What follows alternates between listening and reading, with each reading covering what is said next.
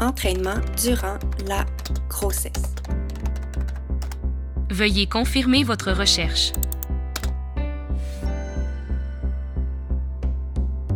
Enceinte, je cherchais constamment des sources fiables pour comprendre comment bouger sans nuire au développement de mon bébé. Ce que je cherchais, ben, je l'ai jamais trouvé, alors je l'ai créé. Je m'appelle Fanny, je suis kinésiologue et mon plus grand désir, c'est de démocratiser l'entraînement pré- et postnatal. Je veux pas juste rendre ça accessible, je veux que ça devienne la norme. Parce que je te jure que c'est la clé pour mieux te sentir dans ton corps en changement, te préparer à l'accouchement et améliorer ta guérison postnatale. Dans chaque épisode, je te simplifie la vie en vulgarisant les notions plus complexes en lien avec la périnatalité parce que je sais que tu as d'autres choses à faire que chercher l'information fiable. Bienvenue sur le podcast Marcher Saut, la référence pour le bien-être des futures et des nouvelles mamans.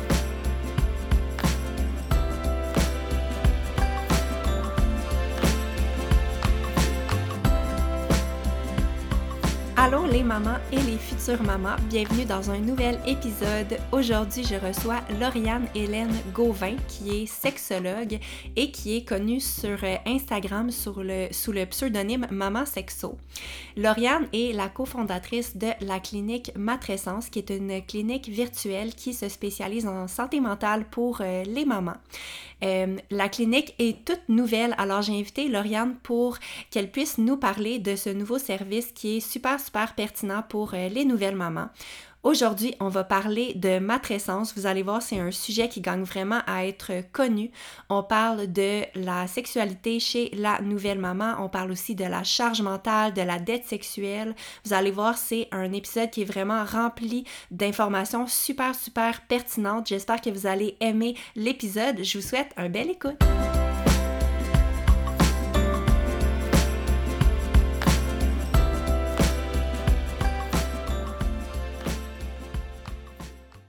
Salut Lauriane, bienvenue sur le podcast Marchesso. Comment ça va? Allô, merci de l'invitation, ça va super bien, toi? Oui, ça va super bien aussi. Merci pour ton, euh, pour ton temps, merci d'avoir euh, accepté l'invitation. Mise en contexte, c'est que depuis la création du podcast, j'avais en tête de faire un épisode complet sur le sujet de la matrescence et euh, j'ai vu récemment que, bon, toi, on te connaît sur le, sur le pseudonyme Maman Sexo. J'ai vu qu'avec plusieurs collègues sexo, ergo, etc., tu as fondé la clinique Matrescence. Puis quand j'ai vu ça, j'ai, je, je, me suis clairement dit, OK, c'est Lauriane que je vais inviter pour parler du sujet de matrescence. Fait que c'est ce que je veux qu'on aborde aujourd'hui pour l'épisode. Est-ce que tu veux, pour les personnes qui qui te connaissent pas, est-ce que tu veux un peu nous parler de, de ton approche puis de, de la clinique matrescence que tu viens juste de fonder?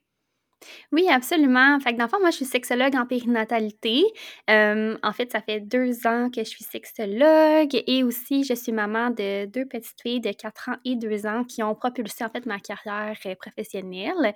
En fait, moi, j'ai étudié en sexologie puis j'ai mes enfants en même temps que mes études. OK. Fait que, dans le fond, ma première, ensuite j'ai eu un postpartum, ensuite j'ai eu ma deuxième, puis j'ai accouché de ma deuxième en même temps que mon bac. Donc, j'étais vraiment comme en...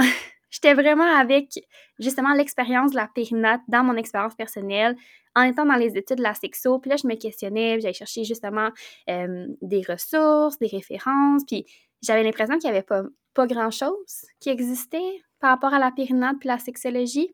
Fait que bref, j'étais en congé de maternité, je me suis dit, ben là, je vais en profiter pour faire euh, des petites capsules, j'avais bien du plaisir. Puis c'est ce qui a créé Maman Sexo, puis mon approche justement qui est un peu plus, tu sais, comment dire, je trouve que c'est important justement de mettre en lumière les tabous, d'arrêter de cacher certaines réalités au niveau de l'expérience parentale, tu sais. Je trouvais que justement c'était trop caché, c'était pas assez mis de l'avant. Fait que ça, c'est vraiment quelque chose que j'essaie de mettre de l'avant dans mon approche, puis d'être vraiment inclusive parce qu'il y a tellement de réalités. Ce que je me rends compte en plus dans toutes les, les rencontres que je fais avec, euh, avec mes clients, avec les gens que je rencontre par les réseaux, chaque expérience est vraiment unique. Puis cette unicité-là, je voulais vraiment aller le rechercher dans mon approche professionnelle. Puis en rencontrant de fil en, en aiguille, en faisant des podcasts, en faisant des rencontres professionnelles, ben, j'ai rencontré mes deux collègues, Caroline et Maude. Donc, Caroline est sexologue et Maude est travailleuse sociale. Puis ensemble, on a parti la clinique Matrescence. Et c'est récent, là, ça fait un mois ou deux, je pense, que vous avez lancé ça? Oui, ça fait euh, un bon un an qu'on travaille Donc, sur le projet. ouais. Oui, mais ça fait depuis le 23 octobre officiellement que c'est ouvert. Fait que oui, c'est un gros travail acharné. On est toutes les trois mamans de jeunes enfants. Euh, fait que c'était de coexister en tant que maman, en tant que professionnelle, puis dans la création de notre clinique, mais c'était vraiment un projet qui nous tenait à cœur. Puis, tu sais, justement, c'est vraiment quelque chose qui devait exister, je pense, au Québec, qui n'existe pas encore. En fait, une clinique psychosociale aussi. Donc, oui, de parler de péri- périnatalité, de maternité, puis, tu sais, justement, de démystifier tout ça, ce volet-là qui est super important, mais les approches psychosociales aussi. Ça reste que travail social, sexologie, ergothérapie, conseiller en orientation, c'est pas tout le monde qui savent qu'est-ce qu'on fait, tu sais. Ben non, ben tout le monde est mélangé par rapport à ça. Puis est-ce que tu veux nous parler un peu plus de c'est quoi l'approche euh, psychosociale dont tu parles? Absolument. Pour quelqu'un qui En fait- sait pas c'est quoi du tout, là. Parce que, euh, c'est- pour les professionnels, c'est plus facile à comprendre, mais disons quelqu'un qui nous écoute puis qui a absolument aucune idée de c'est quoi. Oui, absolument. Ben, en fait, au niveau psychosocial, souvent quand on va dire je me sens pas bien, je trouve ma santé mentale est bof, on va se dire ah, je vais aller voir une psychologue. Ouais. C'est souvent ça qui va venir comme émerger parce que c'est ce qu'on parle socialement qui, est- qui existe là, en premier dans notre tête. C'est super valide. Les psychologues sont là pour régler des pathologies, faire de la psychothérapie. Nous, on fait pas de la psychothérapie. Donc, on va pas mettre des diagnostics, on va pas aller non plus gratter des traumas. Fait on travaille vraiment sur des sphères qui sont sociales, qui sont autour de la personne. Puis au niveau de la maternité, il y a tellement de fragmentation autour de la personne, puis autour de son environnement, identité, euh, son corps, au niveau de toutes les sphères autour de lui. Euh, ben justement, c'est tellement une approche qui est sociale que le psychosocial, aller travailler ces sphères-là au niveau psychologique, ça fait du sens au niveau de la maternité, paternité, parentalité, at large. OK. Puis généralement, si vous avez une... euh, Est-ce que tu appelles ça des, des patientes ou des clientes? Des patients? On appelle. Ben, moi, j'appelle ça des clientes parce que je trouve que, en fait, le re- la relation d'aide, donc l'approche psychosociale, je trouve que c'est une relation qui est un peu plus égalitaire, quoi qu'effectivement, Ouais. on est des professionnels, mais d'avoir une approche que, on le sait que justement, les personnes, c'est euh, les maîtres de leur propre vie, qui sont euh, les meilleurs connaisseurs de leur propre existence aussi, puis de leur unicité. Donc, quand on est dans une approche psychosociale de relation d'aide, c'est un échange. Il n'y a comme pas de. Ben, c'est vrai que le terme patiente, ça fait quelqu'un qui est plus haut que l'autre personne. La, la patiente est comme euh, plus bas. Je comprends qu'est-ce que tu veux dire.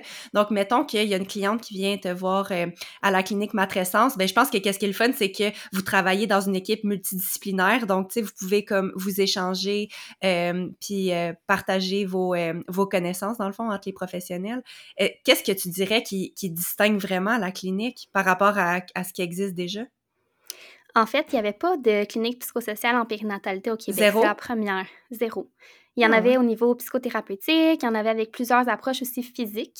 Fait que, tu sais, c'est comme relié ensemble, mais au niveau santé mentale, exclusivement, Ouais. il n'y en avait pas au Québec. OK. Fait qu'on est comme la première qui, qui est comme mis en ligne et qui, qui existe. Il y en a, il y en a d'autres qui vont aborder de la périnatalité, mais ce qu'on s'est rendu compte, c'est que souvent, il y avait justement des professionnels un peu partout en périnatalité qui en faisaient un peu cacher. C'est un peu comme ça qu'on a trouvé nos professionnels. tu sais, C'était comme, je fais de la périnate depuis des années, mais Ouais. comme j'en ai jamais comme vraiment parlé at large, je prends quand même des clients de, de diverses euh, thématiques, puis c'est bien correct, là, je veux dire, ça fait partie euh, de la game aussi. C'est moi, je fais autant de la périnate que des agressions sexuelles. OK. Fait que, je diversifie vraiment ma clientèle. D'ailleurs, c'est vraiment deux thématiques que je trouve qui se recoupent beaucoup, euh, parce que justement, c'est dans la quête identitaire de la personne.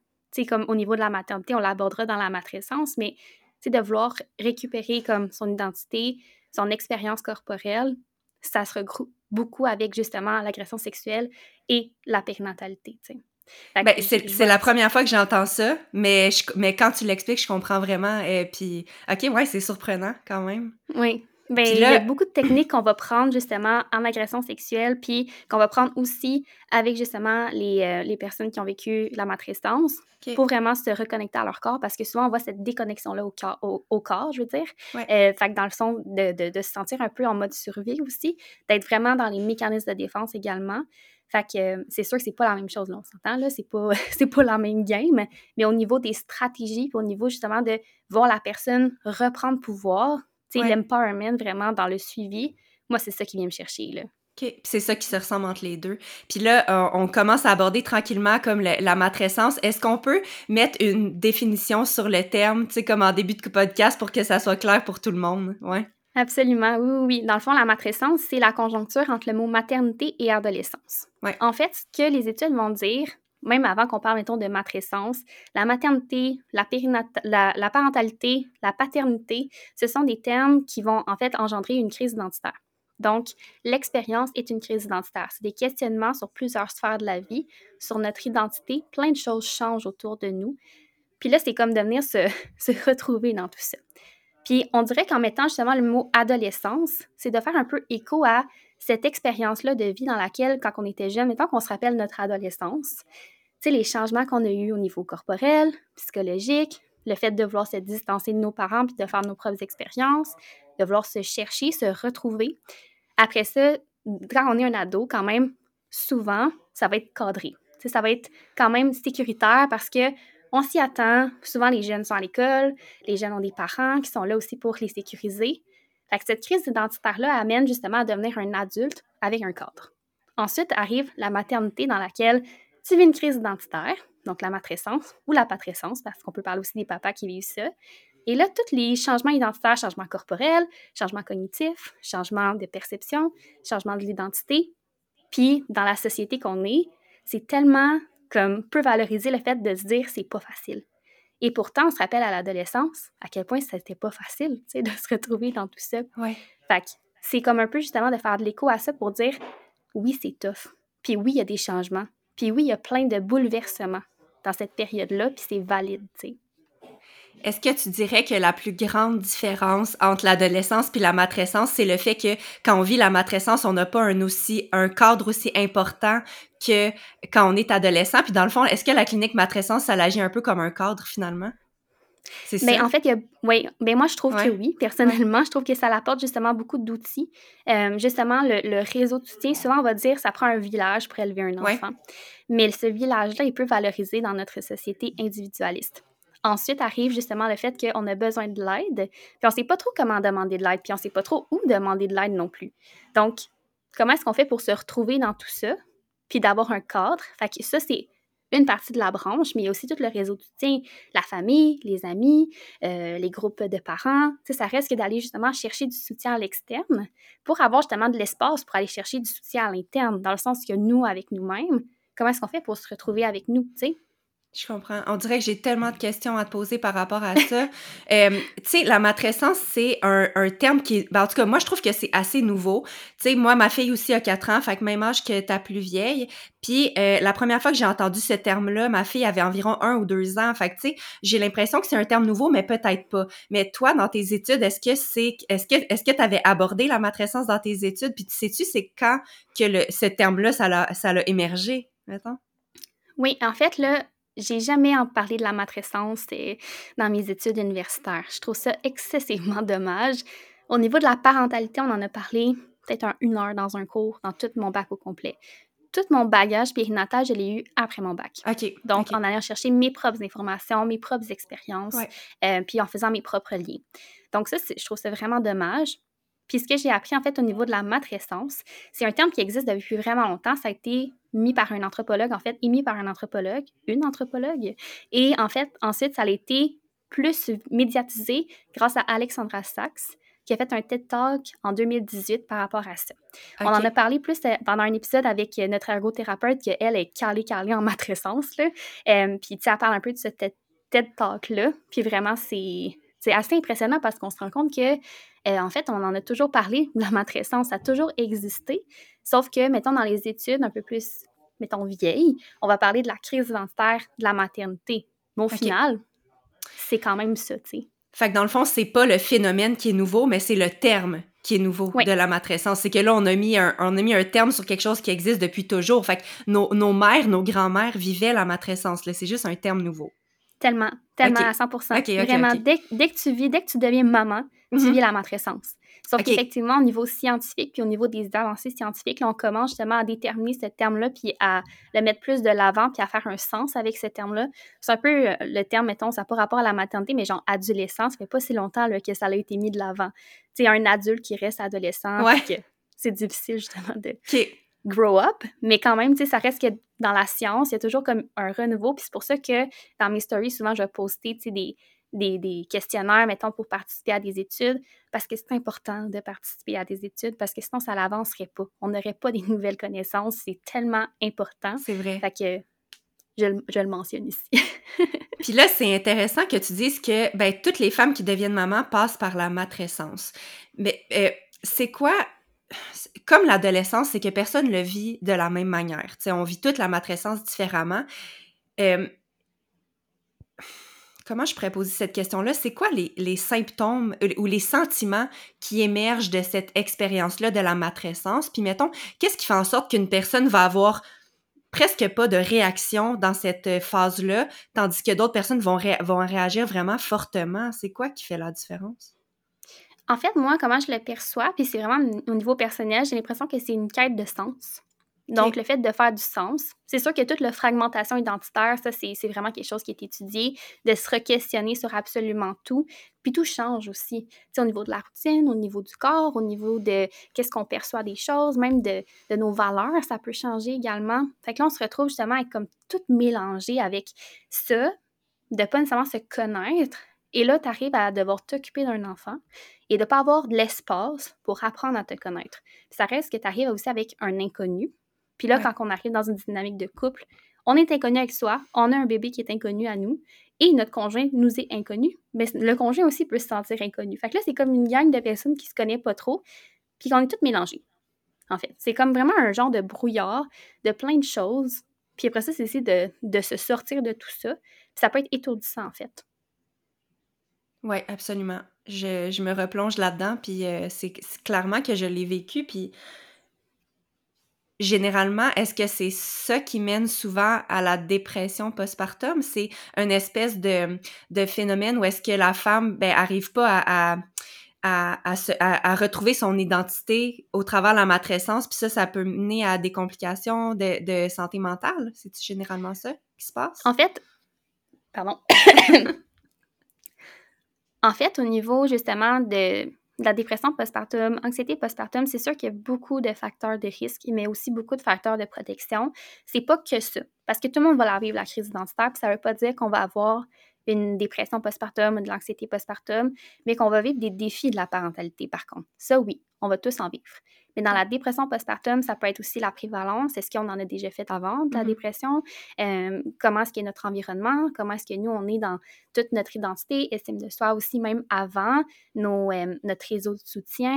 Tu sais, ça reste quand même qu'il y a beaucoup de facteurs qui peuvent venir influencer si on va faire une dépression postpartum ou non. Puis les hormones aussi. Tu sais, c'est un peu... Euh, c'est un coup de luck, mettons, de l'avoir ou de ne pas l'avoir. Mais quand même, tu sais, ça reste qu'au niveau des défis, on va tous en vivre. Même si c'est à des niveaux différents, ça reste que toute expérience est unique et tout, et tout ce qui est autour de la personne aussi, lui, est unique. Donc, ça reste quand même que c'est pas. Je dirais pas que ça, ça va être un facteur, mettons, euh, significatif de comme si je vis intensément ma matrescence, c'est sûr, je vais faire une dépression postpartum mais ça peut faire partie des facteurs. Ça peut contribuer. Je sais pas si ça répond bien. Oui, ça répond bien. Puis, sachant que toutes les femmes passent par la matrescence, est-ce que, tu sais, mettons, là, je m'imagine, je me mets dans la peau d'une femme qui nous écoute, qui n'a pas encore, pas encore d'enfant ou qui est enceinte, est-ce qu'il y a des choses qu'on peut, qu'on peut, qu'on peut faire pour se préparer à mieux vivre la matrescence? Absolument. En fait, déjà, de se connecter dans son expérience du désir d'enfant jusqu'à la grossesse, de prendre conscience aussi de nos défis, de mettre en place certaines choses aussi, euh, notre réseau de soutien, de s'informer surtout. Parce que la connaissance, ça nous apporte du pouvoir dans notre expérience. Mm-hmm. Puis, c'est pas tout le monde qui sait qu'est-ce qui va se passer, tu sais. Ouais un peu dans ce monde de licorne-là, de OK, dans les films, on voit à quoi ça ressemble, puis euh, moi, je m'attends à ce que ce soit super facile, puis sais, justement, ce, genre de modèle-là social de c'est donc facile puis beau la maternité, puis c'est beige et cute et tout et tout. Non. Tu as le droit de t'informer sur les défis, tu as le droit de t'informer sur qu'est-ce qui pourrait être difficile, puis tout de suite d'aller identifier qu'est-ce qui pourrait être difficile. Après ça, tu sais, c'est de vivre l'expérience aussi, mais tu sais, de mettre des stratégies, vraiment, je pense que c'est quelque chose qui est important. Ça reste quand même que malheureusement, mais heureusement aussi parce que je trouve qu'elle est nécessaire, la crise identitaire est inévitable. La matrescence est inévitable. Mm-hmm. Puis ça, c'est à chaque enfant. C'est pas juste une fois tu deviens maman, puis c'est fini. Là, tu vivras, vivras plus jamais de matrescence. Ah, c'est à chaque Absolument pas. à chaque enfant au vit la matrescence parce que l'enfant est différent, le bagage d'hormones est différent, notre expérience est différente, notre corps réagit différemment. Puis ça reste que de devenir parent de un ou de deux ou de trois, c'est quand même quelque chose de différent. Donc, ça reste que ça, ça se renouvelle en fait. Ça aussi, je pense que c'est une particularité de ce changement de vie-là parce qu'adolescent, tu le deviens une fois, là, tu le deviens pas comme euh, trois, quatre fois. Fait que, OK, c'est intéressant, c'est quelque chose que je savais pas, qu'on peut revivre plusieurs fois la matrescence de manière différente, totalement différente probablement.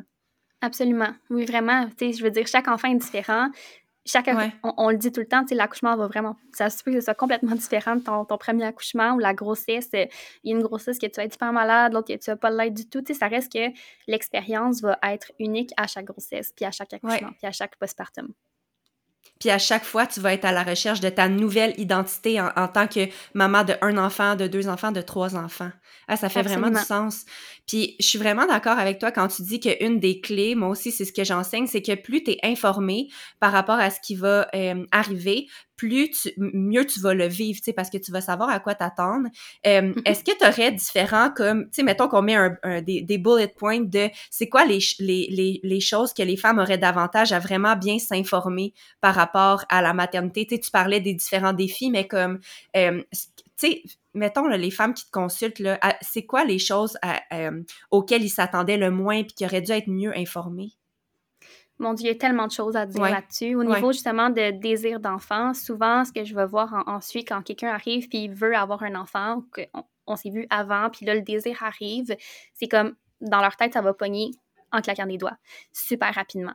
Mais c'est tellement pas ça la réalité. Au niveau médical, ça peut prendre jusqu'à un an. Il y a plein de, choses aussi, de procédures qui peuvent se produire au courant justement de, de cette expérience-là. C'est pas tout le temps comme dans les films. Fait que déjà, à partir de là, c'est beaucoup de déconstruire aussi. Puis le fait que tout doit être normal, mettons, que chaque expérience est unique, ça, c'est vraiment important aussi de, se préparer à ça, que si euh, ta mère, ça s'est passé de cette façon-là, ou ta soeur ou ton ami, ça se peut que toi, ça se passe pas du tout de cette façon-là, puis c'est correct, parce que ça t'appartient, tu sais.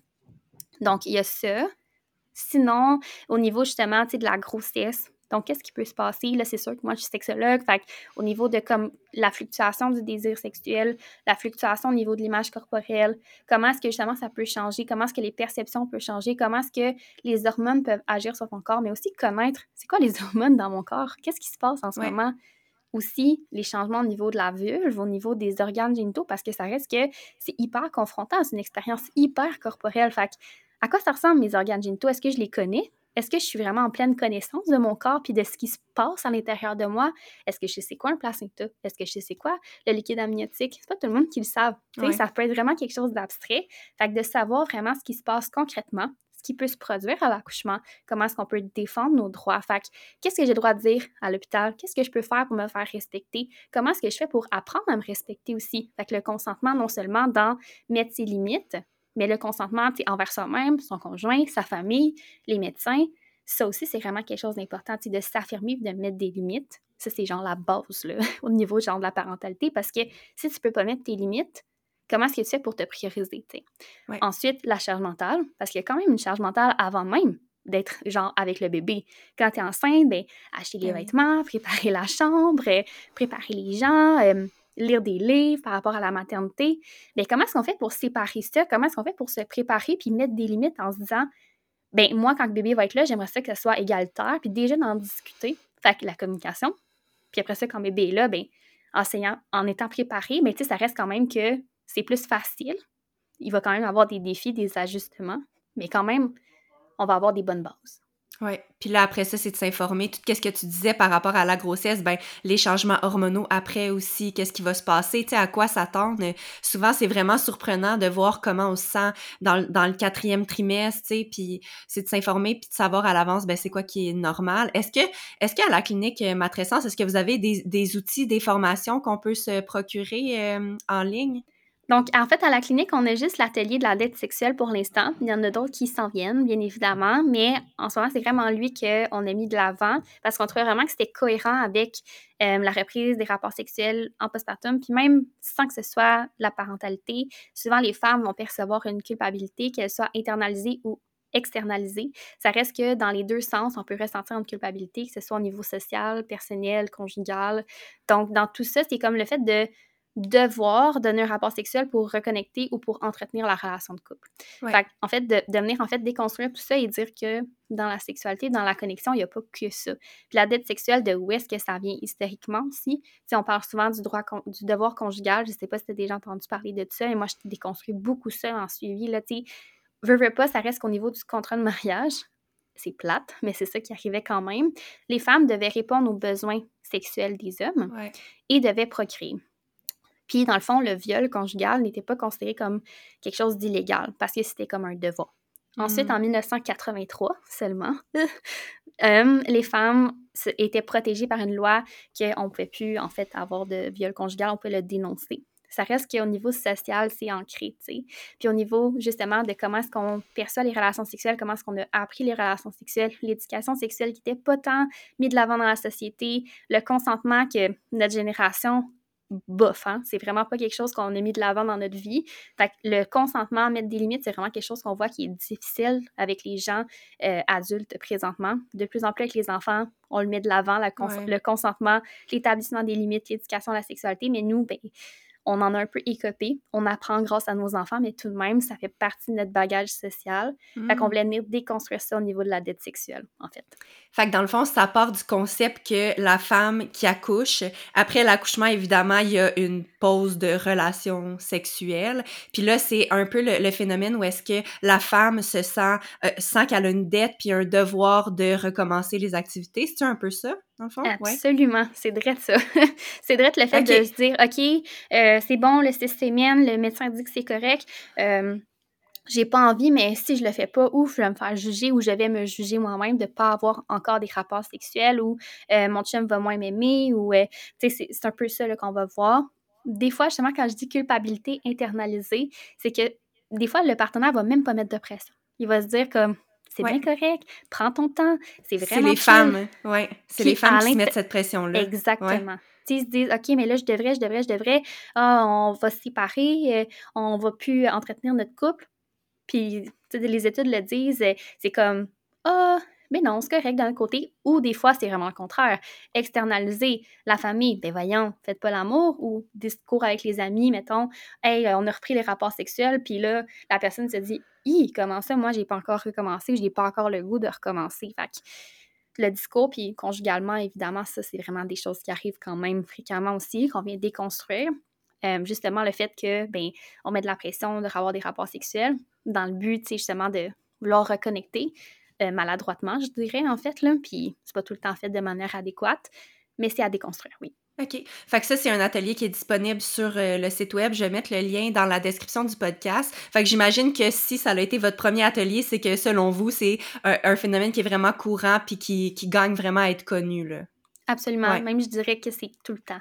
C'est ah rare, que, c'est rare que quelqu'un va pas ressentir de la culpabilité au niveau de la sexualité, puis de la pression au niveau de la sexualité, au niveau social. Puis, tu sais, on parle beaucoup du consentement aussi dans notre, dans notre épisode, dans notre épisode, pas notre épisode, mais dans notre atelier, en fait. Ouais, tu sais, ça reste quand même que, tu sais, justement, comment est-ce qu'on fait pour démystifier aussi le consentement? Je peux faire un petit sneak peek parce que je trouve que c'est important de le mentionner. Au niveau du consentement non verbal, c'est souvent ça qu'on va voir dans la sexualité dans les films, on va se dire, on se regarde dans les yeux, on connaît le corps de l'autre, puis on n'a pas besoin de se parler qu'on le sait. Pourtant, ça peut être quand même quelque chose de pas nécessairement adéquat. C'est pas tout le monde qui est capable de lire le consentement non verbal de quelqu'un.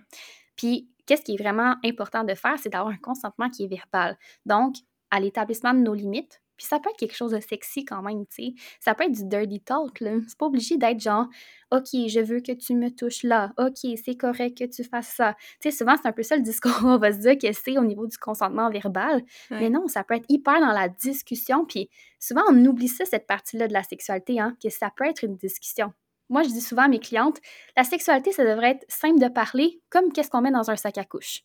Tu le sais ce que tu vas mettre dans le sac à couche, tu sais quoi dire à ton chum. Et oublie pas les baby wipes, oublie pas les couches. Puis la manie, oui, effectivement, on assume que la personne sait quoi mettre dans le sac à couche. Mais ça reste quand même que faut en parler.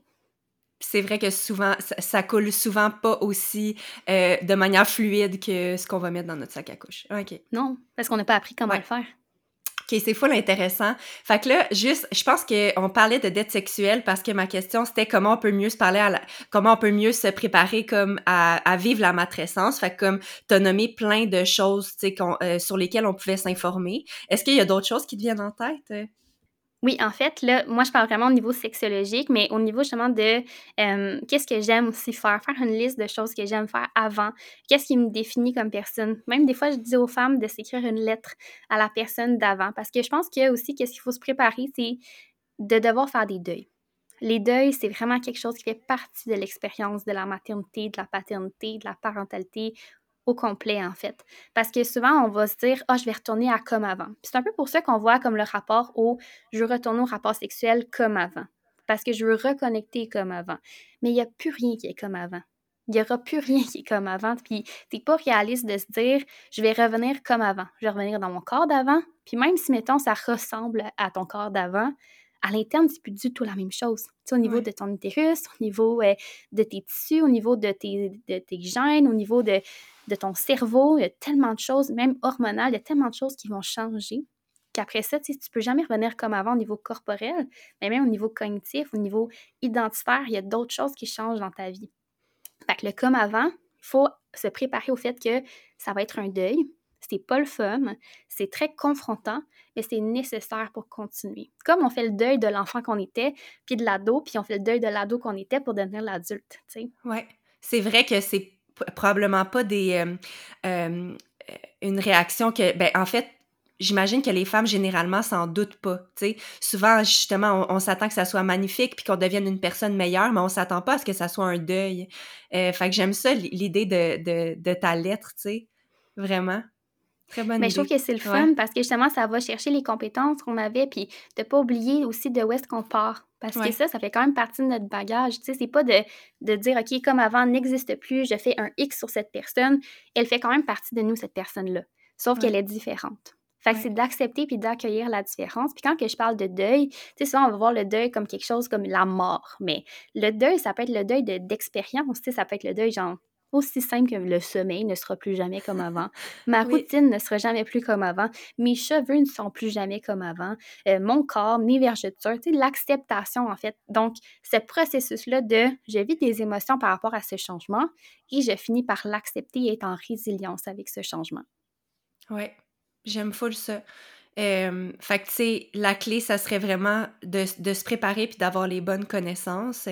Puis moi, je me demande, disons, rendu à l'étape de la matrescence, où est-ce qu'on a eu notre enfant, puis que, disons qu'on vit comme une espèce de de crise identitaire, là, ça serait quoi les... Parce qu'on le sait que c'est normal, tu sais, la matrescence, mais que...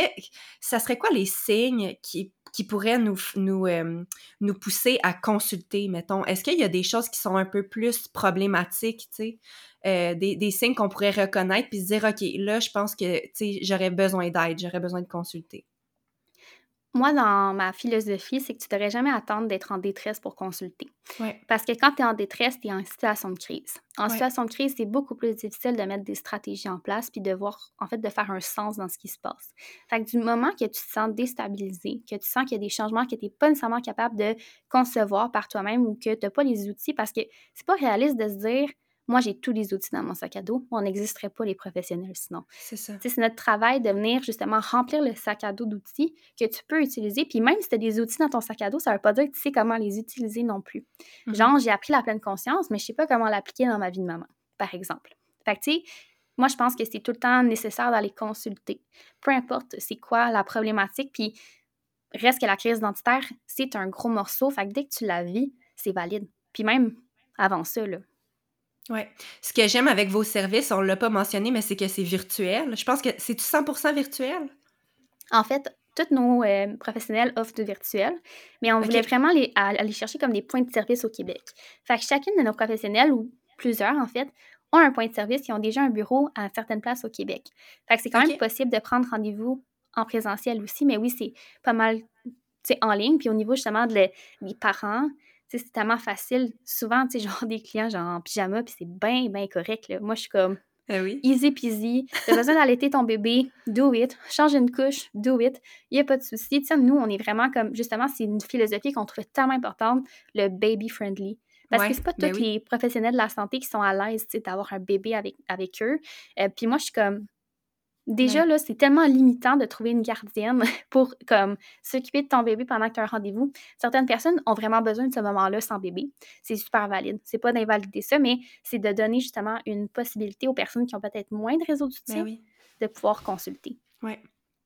Euh, donc, pour, pour euh, résumer ce que tu as dit avant, concernant les symptômes, c'est de ne pas attendre de se rendre à la détresse, c'est de consulter dès qu'on se rend compte qu'on a des, des, difficultés dans notre quotidien parce que ça, ça peut juste finalement se régler plus facilement que si on attend trop longtemps. Absolument. Ouais.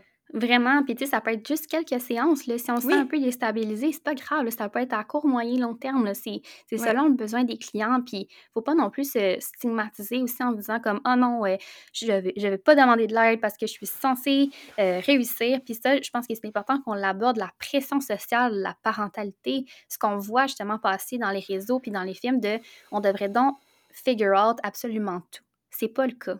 C'est correct de se dire Hey, je rush ma vie, c'est pas facile, j'ai besoin d'aide. Puis ça, c'est vraiment pas quelque chose qu'on valorise. Puis souvent, c'est un, peu ça que je vais voir dans mes clientes, surtout au niveau du réseau de soutien. Oh non, mais je peux pas demander de l'aide à, ma mère, là, et euh, je veux pas qu'elle s'inquiète. So what? C'est important d'aller chercher ton réseau de soutien. Puis, c'est quoi, ça, ça s'inquiète? Puis peut-être qu'elle va se mettre en action, puis elle va t'aider, puis toi, tu auras plus de temps pour prendre soin de toi c'est pas une défaite de demander de l'aide. Puis ça, c'est important de le mentionner parce que souvent, on va se dire, faut que je sois forte, puis c'est pas fort de demander de l'aide. Hey, mmh d'accéder à ta vulnérabilité, c'est la plus grande force que tu peux t'offrir. Absolument. c'est un bon exemple aussi pour nos enfants. Tellement. D'être en accès à notre vulnérabilité, on reste les humains, même si on devient un parent. Puis ça, mmh. on, tend à l'oublier parce qu'on est tellement justement des, des superwomen, puis genre supermom qui fait tout, qui répond aux besoins de, de, tout le monde. Puis oui, vraiment, on a un rôle qui est incroyable comme parent, mais ça reste quand même que on est un humain derrière tout ça, puis que chaque humain a besoin de se ressourcer et d'aller chercher de l'aide. Ça me fait penser de te poser la question. Disons qu'on parle des papas un petit peu. Mm-hmm. tu sais, tu disais que la patrescence aussi, c'est un terme qui, ben, qui existe, là, pas officiellement, mais comme qui est un peu euh, l'expérience le, des papas de la matrescence. Fait que dans le fond, les papas, à chaque fois qu'ils deviennent papas aussi, vivent la, le, le, changement identitaire. Oui.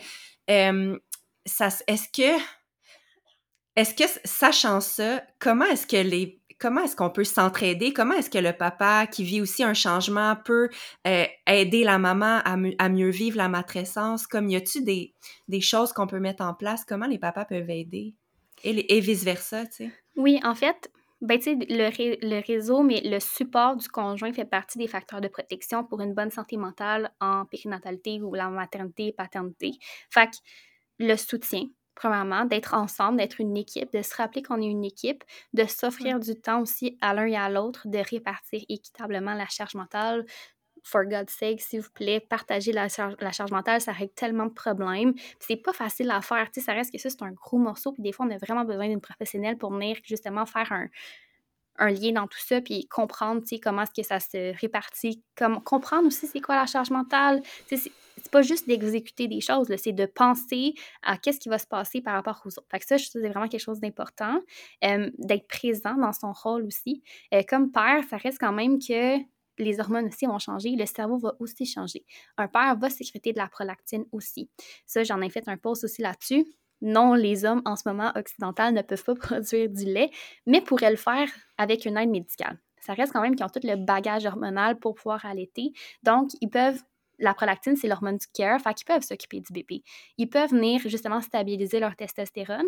Puis en fait, cette stabilisation va permettre justement de se sentir mieux dans le caring, plus impliqué, amener aussi une amélioration du sentiment de compétence parentale, mais aussi équilibrer, en du moins un peu, la libido aussi. Bien, le désir sexuel.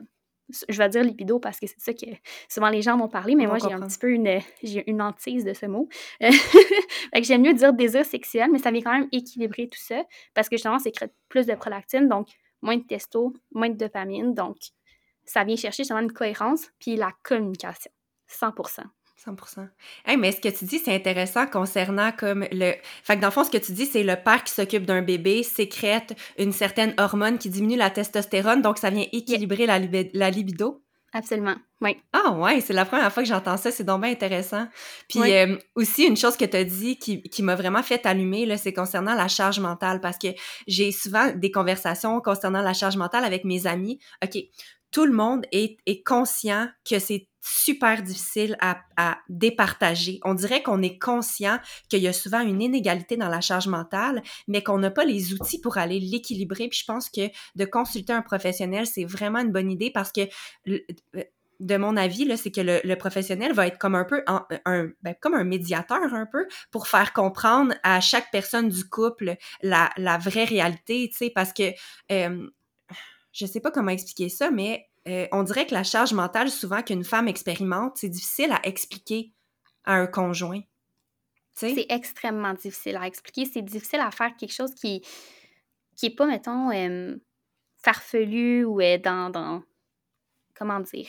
C'est pas facile à faire une image de ce que c'est. Non, ça reste quand même qu'on sait pas trop à quoi ça ressemble, on sait pas trop concrètement qu'est-ce qui se passe, puis on est tellement dans un, un, mécanisme de survie puis de roue qui tourne que même nous, on ne voit même plus à quoi qu'on pense concrètement sans, mettons, faire une liste de ce qu'est-ce que c'est, puis souvent on oublie de le faire. Moi, je dis que c'est la première étape. Oui, c'est pas le fun. Oui, c'est vraiment confrontant, puis ça rajoute une charge à la femme, mais si on le fait pas, ben maintenant, il n'y aura pas d'avancement. Puis, tu sais, au niveau des hommes, par rapport à la charge mentale, moi, de plus en plus, je vois des papas qui veulent s'impliquer, puis veulent comprendre aussi qu'est-ce qui se passe, puis c'est quoi ça, la fameuse charge mentale, puis je veux aider ma conjointe, je veux qu'elle se sente mieux, mais ils ne savent pas comment faire parce que au niveau des modèles sociaux, ils, ne savent pas, eux autres, là, leur père, là, souvent, ils n'ont pas aidé là, dans la maison. Eux autres, ils travaillaient, puis les pères ne partageaient pas nécessairement la charge mentale. C'est très, très, c'est ça le mot que je cherchais, abstrait. C'est abstrait, abstrait. pour les pour les hommes, surtout qu'est-ce que c'est la charge mentale. La femme un peu moins parce qu'elle le vit. Puis bon, on est très genré, là, on s'entend que c'est vraiment au niveau des études, là. puis ça, je tiens à le mentionner que chaque expérience est vraiment valide, parce que c'est pas tout le monde qui s'identifie comme homme-femme, que c'est juste des couples comme homme-femme non plus. Fait je trouve que c'est mm-hmm. important parce que toute personne qui va être parent va avoir une charge mentale. Sinon, plus, c'est pas d'invalider que les hommes n'ont pas de charge mentale. Ils vont en avoir, mais souvent, ça va être plus relié au travail, au niveau financier. donc là, en fait, c'est c'est ça, c'est de venir justement faire un, palier, un genre de, référence avec c'est quoi la charge mentale, puis de venir mettre des mots là-dessus. Puis les études, en fait, là, c'est un épisode qu'on a fait avec Caroline, qui est notre, une des confondatrices aussi. Euh, puis elle est comme la pro de la charge mentale à la clinique, là, c'est assez impressionnant. puis dans le fond, elle, elle expliquait, tu sais, justement que les études de charge mentale, c'était surtout au niveau du travail. C'est là que ça a été le plus étudié d'abord. Fait que là, c'est, moi, ce que j'aime faire en suivi, c'est de venir justement faire un lien, mettons, OK, la charge mentale qui est au travail, ça ressemble à quoi? Qu'est-ce que tu fais au travail justement pour mettre en place des choses, puis à quoi ça ressemble justement? Mais la femme, elle a aussi une charge mentale au travail, tu sais. Ouais. C'est juste que, tu sais, travail, famille, puis là, c'est de venir équilibrer tout ça, mais effectivement, le, le côté abstrait de ce que c'est, c'est, c'est hyper euh, déstabilisant, puis c'est normal d'avoir besoin de quelqu'un pour venir équilibrer tout ça, puis qu'il y a aussi les compétences pour l'expliquer, tu sais. Ouais. Fait que ce que tu disais tantôt, c'est. Euh, tu disais-tu faire une liste des. des oui. Ouais, c'est ça? Oui. je sais que c'est pas le fun. C'est pas le fun autant pour la maman que pour le papa, hein, parce que quand même, ça reste que euh, de, de l'écrire, c'est frustrant de se dire. Hey, j'ai tout ça dans ma tête tout le temps. C'est injuste. Mm-hmm. Puis c'est de valider aussi ces émotions-là. Puis des fois, le père va avoir cette liste-là, puis faire Ben voyons donc, ça fait peur. Hey, j'ai trop peur de mettre ça sur mes épaules, ça n'a pas de bon sens puis genre voir que la personne que j'aime vit ça. Fait que là, c'est hyper confrontant, c'est d'aller chercher une discussion, puis de vraiment venir équilibrer au niveau du quotidien. Puis au niveau de l'équilibre, ben bon, moi je référerais en ergo surtout, tu sais, parce que l'ergo ah va vraiment venir, ouais, vraiment, au niveau des occupations, au niveau de se respecter aussi dans nos occupations, puis de trouver des stratégies, euh, c'est tellement... Euh, sont tellement pertinentes. On parle pas assez de l'ergothérapie. Moi, j'ai découvert ça avec la clinique, puis je suis comme, wow, je peux pas croire que c'est pas assez valorisé dans la société. Genre, c'est incroyable, c'est une approche qui vaut la peine d'être découverte.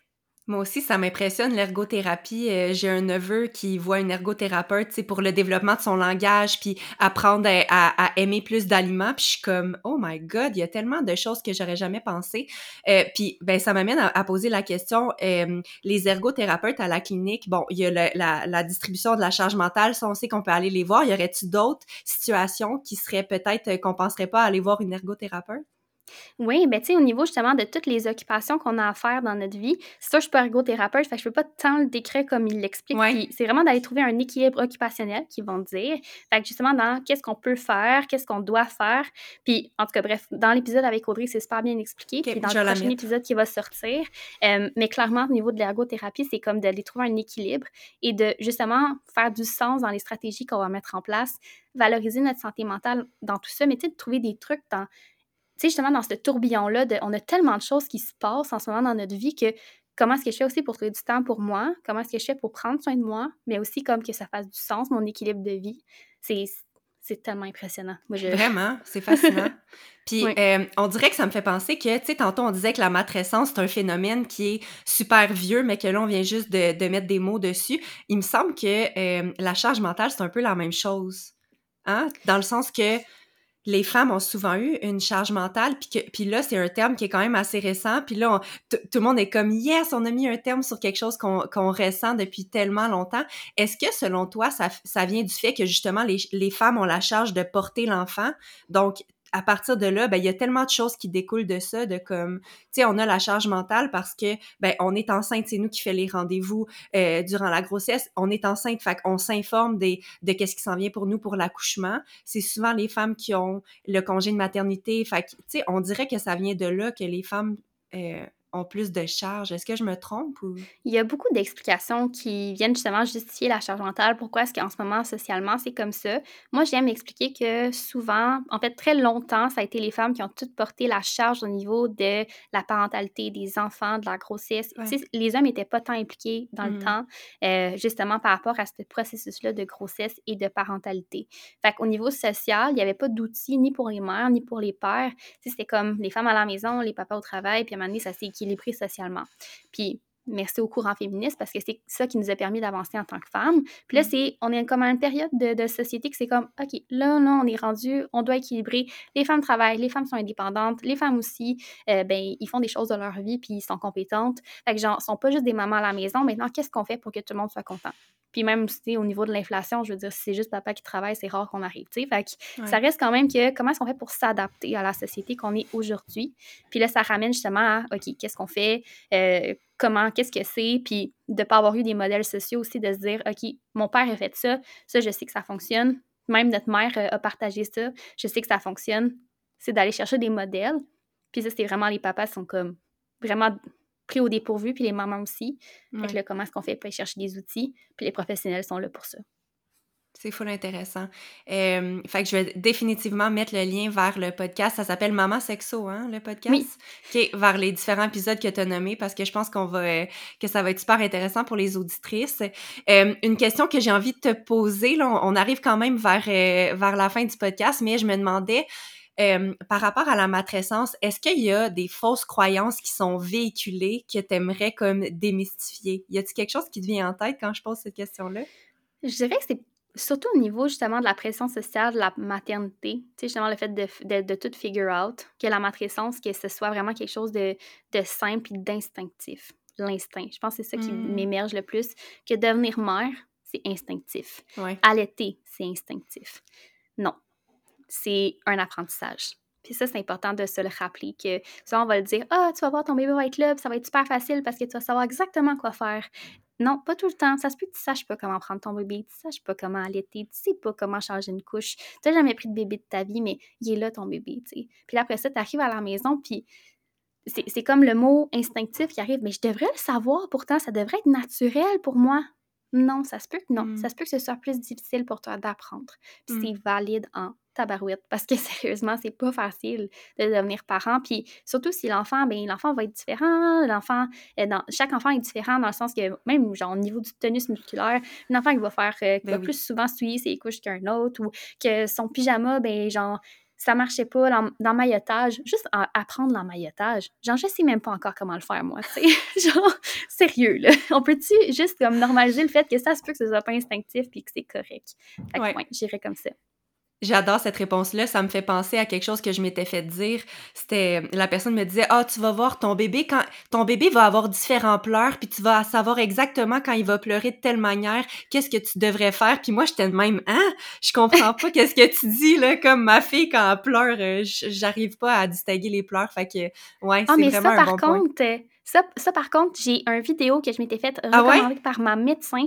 Je, je te l'enverrai après le podcast pour que tu puisses le mettre en bio, mais il y a vraiment comme une, une professionnelle de la santé qui a fait comme vraiment les types de pleurs de bébé. Ah! Puis c'est pas instinctif, il faut que tu les connaisses. là. Mais Ben, moi, j'avais vu cette vidéo-là, puis c'était comme, wow, ça a été une illumination pour moi de savoir c'est quoi les différents types de pleurs. Fait que je te Ah ouais. OK, envoie-moi-le, puis je vais mettre dans la description parce que moi, c'était zéro instinctif là, dans mon cas. Puis c'est vrai que non, ça l'est pas. Puis comme tu dis, on, on aurait tellement d'exemples à donner que on pense que ça va nous venir tout seul, l'allaitement, euh, le sommeil de bébé. Tu sais, on pense que.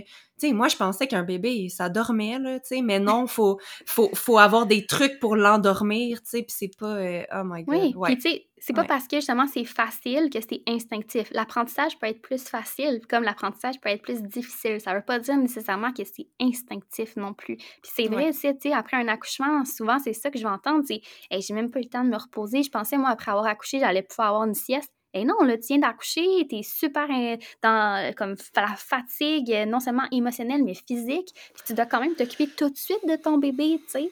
Il n'y a pas de break, là, entre-temps. Il n'y a pas de transition fluide, là.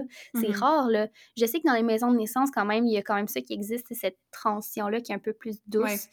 Mais il demeure que tu dormiras pas plus, tu sais. Ouais. Hem, je pense qu'on euh, pour moi, ça démystifie vraiment bien c'est quoi la matrescence. On a parlé aussi de charge mentale, je trouve que c'était super pertinent. J'ai reçu une question puisque tu es, une experte en santé mentale, j'ai envie de te poser cette question-là. Il y a beaucoup de personnes qui se demandent c'est quoi la différence entre faire un burn-out parental et faire une dépression postpartum. Est-ce que ça serait est-ce que tu peux nous dire un peu c'est quoi la différence? Puis encore une fois, tu sais, y a-tu des signes qui pourraient nous pousser à consulter quand on remarque, heu, ces ces symptômes-là? Oui. Là, je, je réfère encore à mon podcast parce qu'on en a Ouais. vraiment parlé avec une des professionnelles. Mais il y a plusieurs types. Il y a aussi l'anxiété postpartum. La dépression postpartum, c'est le fait de ne pas être capable de faire nos occupations, de, Ouais. de justement comme fonctionner. Notre Mmh fonctionnement global, ça fonctionne plus. Mmh Comme, puis souvent, on va oublier ce côté-là de, ben, je suis capable de m'occuper de mon bébé, fait que je fonctionne. T'es-tu capable de t'occuper de toi? T'es-tu capable de prendre soin de toi? Comment tu te sens? Est-ce que tu es triste? Il y a beaucoup de, comme, de symptômes par rapport à la dépression postpartum. Puis clairement, il y a, il y a comme des critères que tu peux remplir au CLSC. Souvent, ça va être Ouais. Dépisté à Mmh temps.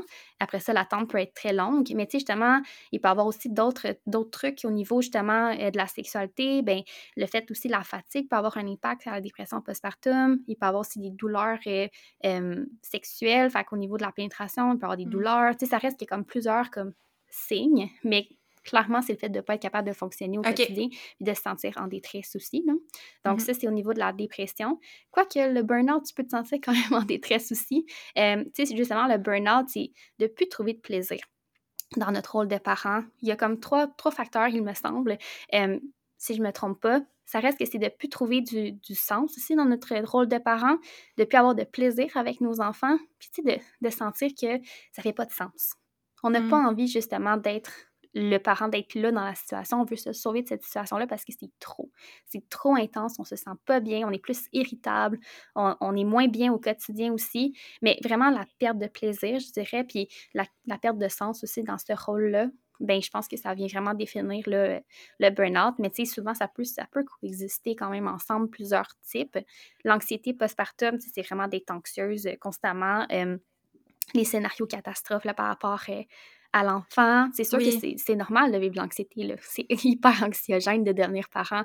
Fait que, tu sais, souvent, les parents qui vont euh, se réveiller avant le bébé, checker s'il respire, c'est quand même quelque chose qu'on va voir. Fréquemment, ça veut pas dire que tu fais de l'anxiété postpartum, mais par contre, ça t'empêche de dormir complètement que de fonctionner, bien, ça se peut que là, oui, tu fais de l'anxiété postpartum. Mais c'est Mmh important d'aller consulter un professionnel de la santé comme médecin euh, pour vraiment aller justement dépister ça si on se pose des questions. Nous, on ne peut pas diagnostiquer encore une fois à la clinique, mais ça reste quand même que c'est important d'aller justement chercher les réponses si on se pose la question. On aime mieux aller poser la question puis se faire dire non que de ne pas poser la question puis de justement avoir encore plus de défis puis que ce soit encore plus euh, euh, pas le fun pour nous comme expérience. Ouais.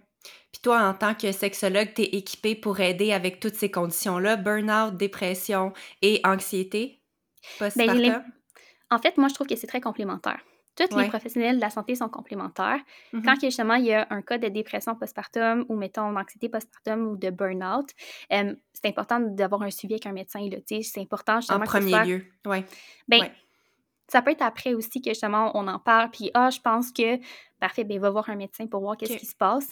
Mais tu sais, ça reste que tous les impacts au niveau justement de l'environnement, au niveau de l'identité, au niveau de la sexualité, vu que je suis sexologue, ça reste mm-hmm. quand même qu'on peut venir travailler ça en silo, tu sais, comme, pas en silo, mais comme ensemble, en, ouais, en, en, multidisciplinarité. En multidisciplinarité, voilà, exactement, en silo, je dis n'importe quoi.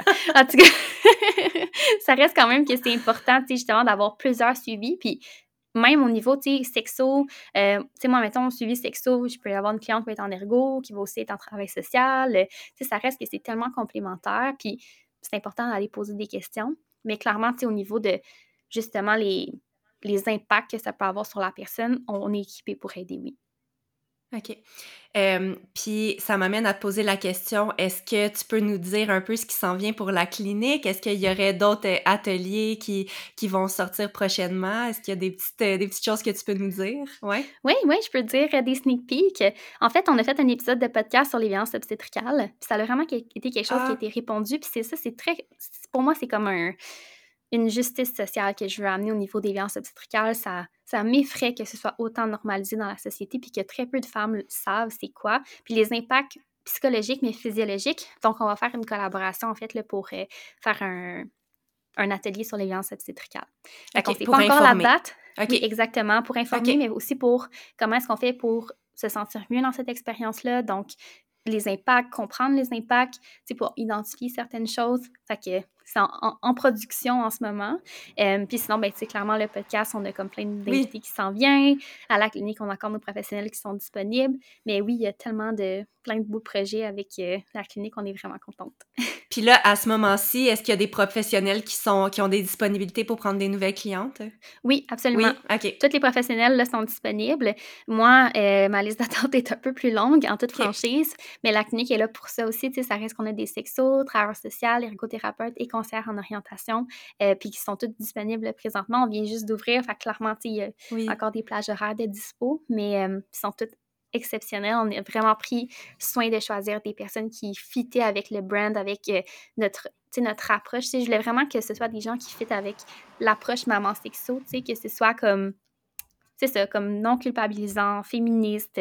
puis féministe ne veut pas dire qu'on ne veut pas d'hommes, au contraire, justement, c'est d'équilibrer mm. les choses, comprendre les choses. Moi, je suis en amour avec tous mes professionnels, là, ça n'a juste pas de bon sens qu'on ait cette belle équipe-là. Vous êtes combien en tout? On est 16 professionnels. Puis j'ai vraiment aimé, je vais mettre le lien vers le site web, mais j'ai vraiment aimé que euh, chaque professionnel, il y a vraiment une description de, de leur, euh, de leur euh, comment on dit ça, leur... vision de la périnate, c'est ça? Ben pas juste la vision, mais leur...